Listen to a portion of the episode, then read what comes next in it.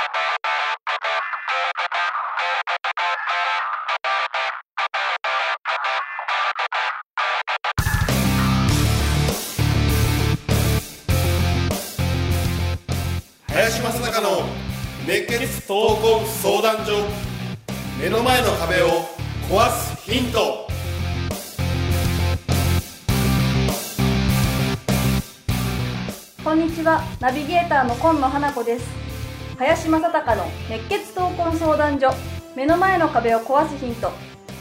この番組ではさまざまな年代の男女からの質問や相談に平成の侍林正孝がスコーンと突き抜ける答えをお伝えしていきます。今週は大月さんがお休みですので春日さんに来ていただいております。よろしくお願いいたします。そしてゲストには株式会社アイファス代表取締役の大西光一さんに来ていただいております。どうぞよろしくお願いいたします。どうぞよろしくお願いします。林さんもよろしくお願いいたします、はい、よろしくお願いします。で今日はあのゲストの大西さんに少し自己紹介をしてもらおうと思うのですが、はい。よろしいでしょうか？はい、えーでは簡単に自己紹介させていただきます、えー私は四国の、えー徳島から参りました、えー株式会社アイファスという会社を保険の代理店をしている、えー代表の大西光一です。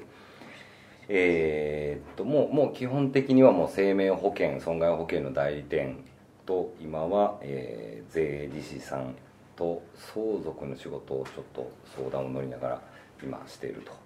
という状況で、えー本日はあのーご招待いただきましたので参加させていただきました、どうぞよろしくお願いしよろしますくお願いいたします。と簡単な林さんの出会いを教えていただきたいんですけど。あはい。えー、林さんとの出会いはですねえー、と私はあの林さんと出会ったのは今の会社の前のソニー生命で出会いました、えー生命保険の業界の中の MDRT という会で、えーちょっと今でも忘れもしないんですけども、えー広島のあれはちょっと、えー広島の、えーその会で出会いました。で、えー MDRT というのが、まあ、いろいろ勉強会があって夜あのこうラウンジとかを貸し切って、えーまあ素晴らしい方が、まあ、いろんな座席にこうそれぞれ座りながらそこにこう若い方がこう相談に行くみたいなこう場が設けてくださっててそこで、えーっと実は林さんっていうことはもう昔から知ってたんですけども本を出してたり何冊か本をもう私も買った上でまさか今日ここで出会えるのかと思いながらちょっと、えー林さんに直接お声をかけるのはちょっとなかなか勇気がいったので、えーソニーセミの本社の方に言っていただいて「林さんどこですか?」いやどこって分かってたんですけれども そこへちょっと案内をいただいて、えーちょっと初めて、えーラウンジでホテルのラウンジで隣合わせで、えー確かあれは目の前にワインがあったと思うんですけど 2人で、え1時間ほどもうもう林さんが、まあ「お前はどう生きていくんや」みたいな。とこから始まってですね もうワインがもう半分以上あの何も食べてない状況、まあ、もうもう一気に飲んであのそこからはなんかもうよくわからない状態。そこが覚えてインパクトがあるのと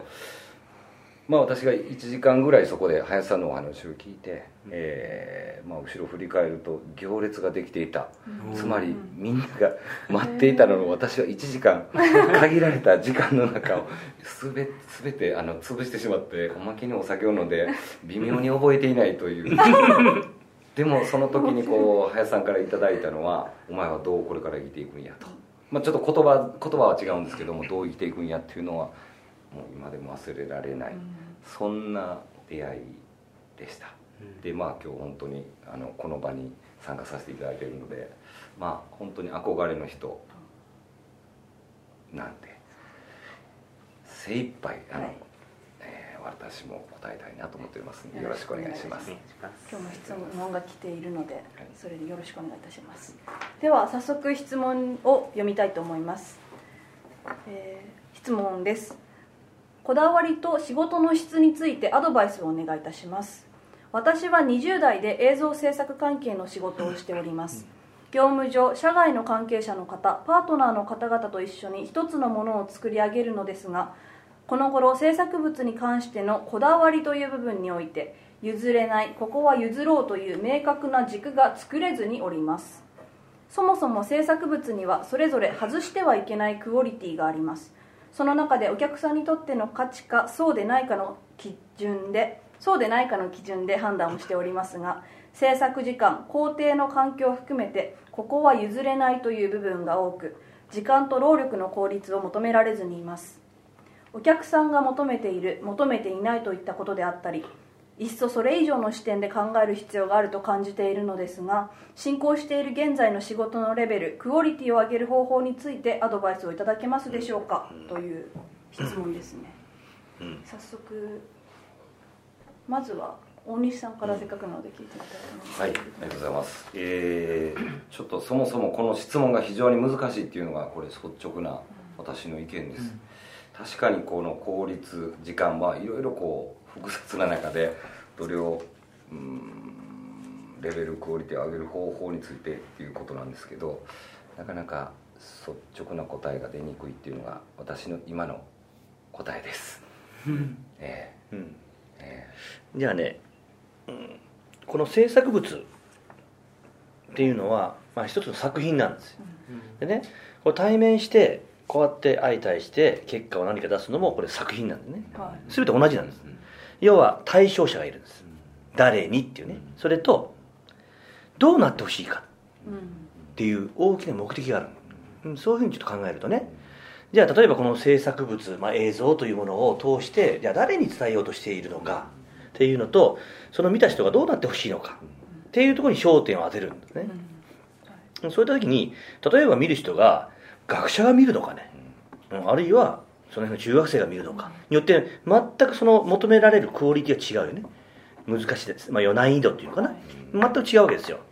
だから誰にどうなってほしいかっていうことを頭の中に描いてその人がああすごいね。例えば学んだ後にうん嬉しそうな顔してるとか、うん。あるいは納得感のある顔してるとか、まあ、極端に言えばねその映像を見て涙を流してるのかとか。なん。かそういうものを、えー持ってもらってものを作っていくというのが大前提。だから作品なんです。はい制作物ではないんです作品なんです。あくまでね。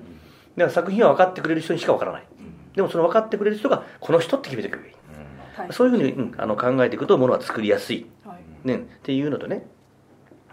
あとはねこれ作り込みをねやればやるほどね、えー自分のレベルがどんどんどんどん上がっていく上がっていくっていうのは、えー一つの意味で深くなっていくんです。そうするとねその深さが基準になっちゃうわけよ。うん。そうするとそこにまあ悪くや溺れちゃうのよねハマっていくわけですよ、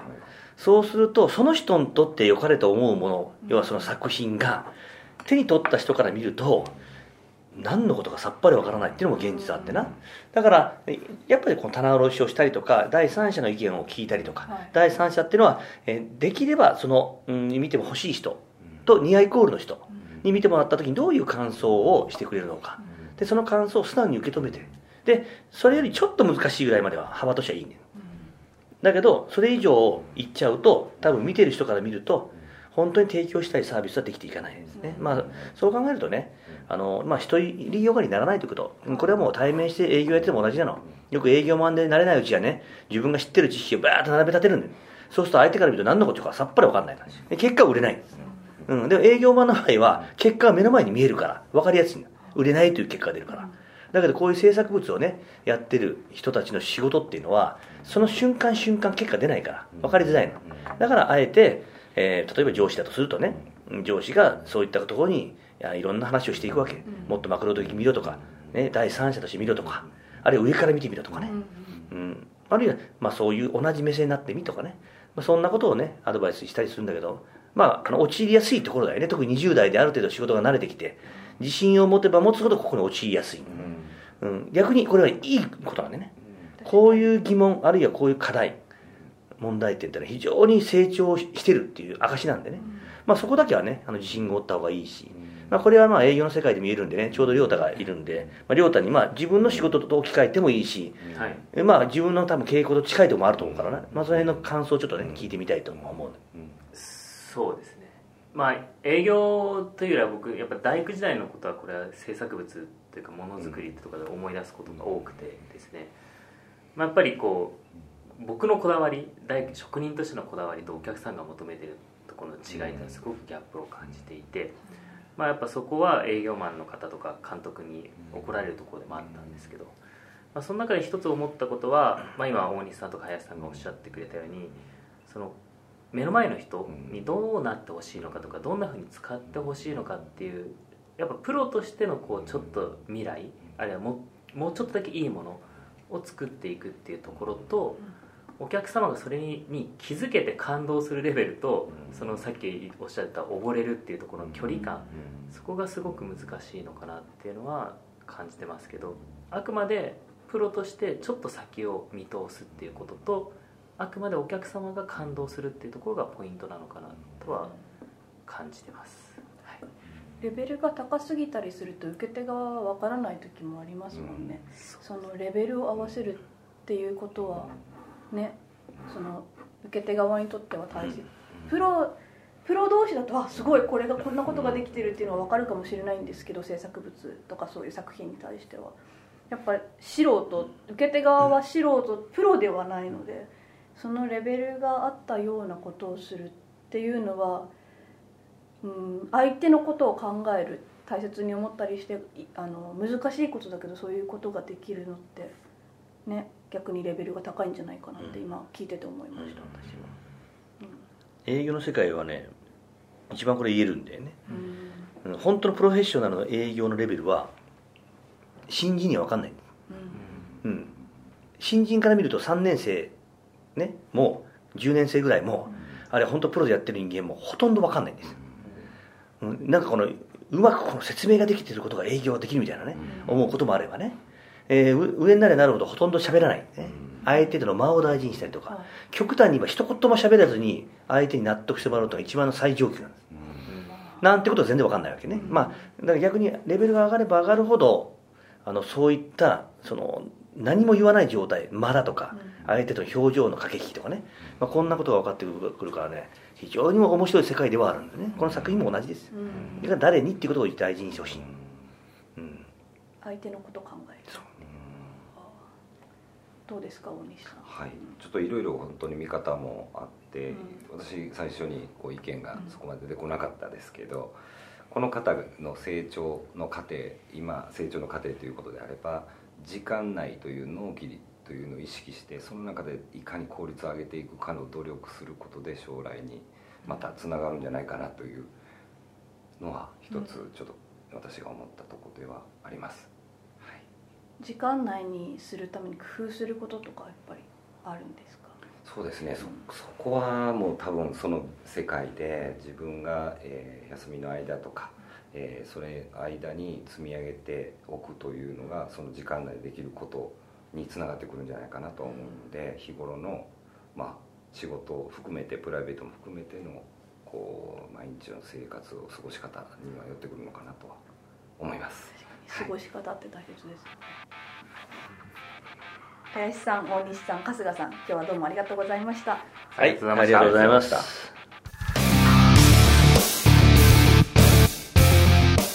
この番組ではリスナーの方々からいただくご質問を募集しています自分の人生や日本社会のことなど林正孝に聞きたいことをどしどしご応募ください。ご質問はインターネットで熱血闘魂相談所と検索。すると Facebook のページがヒットしますのでそちらにアクセスしていただき、えーメッセージボタンをクリックして質問を送ってください。ポッドキャストの他にも YouTube でも聞けるようになりました。そちらも合わせてチェックしてみてください。皆様からの質問お待ちしております。それでは次回もお楽しみに。